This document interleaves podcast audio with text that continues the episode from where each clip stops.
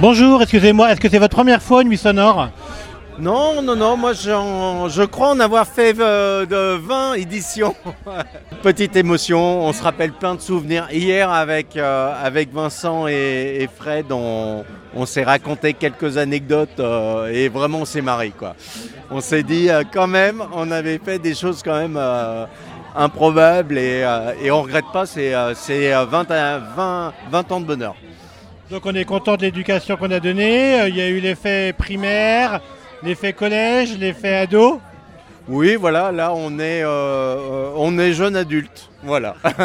et et, euh, et c'est très bien, mais on va pas s'arrêter là. hein, on est- On fait encore un peu de conneries quand même. oui, voilà, on est motivé. Déjà, on va finir euh, cette édition, mais dans de bonnes conditions. Pour le moment, c'est ouais, génial là, ouais. c'est super.